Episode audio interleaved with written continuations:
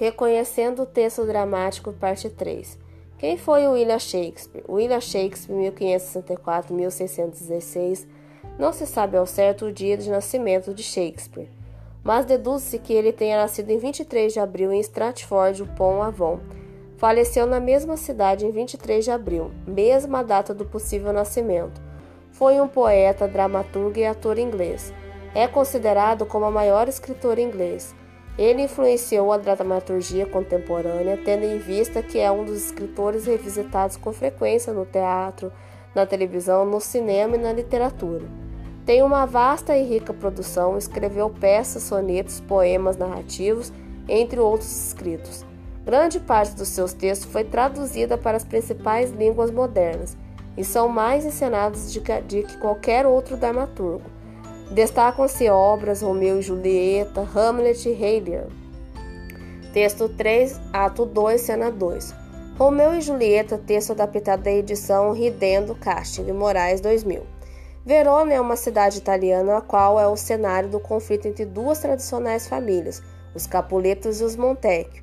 Dois jovens dessas famílias se conhecem em um baile de máscara e se apaixonam loucamente. Julieta, filha única da família Capuleto, se apaixona por Romeu, filho único da família Montecchio.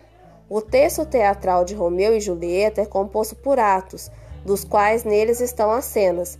A seguir apresentamos, de forma adaptada, a cena 2 do ato 2. Nela, Romeu vai até o jardim da família Capuleto e fala com sua amada que se encontra na sacada. Romeu, sorri das cicatrizes quem nunca foi ferido. Julieta aparece na janela, mas permanece em silêncio. Que luz aparece agora da janela? Será Julieta, o sol daquele oriente?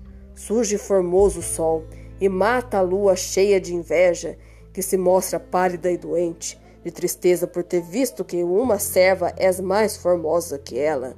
És minha dama, ó oh, sim, é o meu amor, Julieta.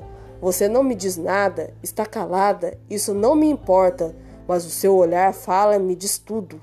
Duas estrelas emprestam brilho ao seu olhar, e se fosse o contrário, como seus olhos no céu, os astros seriam apagados como o dia faz com a noite, e tanta luz logo tornaria claro o céu, de modo que os pássaros cantariam pensando que era dia com o luar.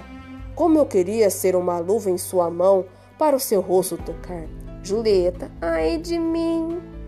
Romeu, ele falou, ela está falando. Fale de novo, anjo brilhante, anjo glorioso, no alto desta noite. Julieta. Romeu, Romeu, por que você é Romeu? Negue seu pai. Renuncie seu nome, ou se não quiser, basta me jurar amor e eu deixarei de ser uma Capuleto. E como termina essa história? Mesmo com o conflito entre as duas famílias, Romeu e Julieta vivem um grande amor. É um amor proibido, que foi condenado pelos Capuleto e os Montecchio. Escondido eles se casaram. O frei Lourenço, confidente de Romeu, fez a celebração da união. O príncipe de Verona resolve exilar Romeu, por causa de uma briga que acarretou a morte de Teobaldo, primo de Julieta, e Mercúrio, amigo de Romeu.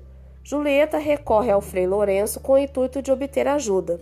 Logo o frade franciscano sugeriu que Julieta tomasse uma poção para que ela parecesse estar morta.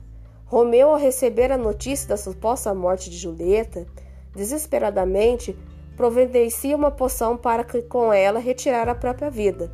Ao encontrar Julieta desacordada na cripta dos Capuleto, acredita que realmente a amada está morta e ingere o veneno. Quando Julieta acorda, tem a notícia que Romeu está morto e com um punhal tira a própria vida. Após todo esse episódio, as famílias Montec e Capuleto decidem fazer um acordo de paz.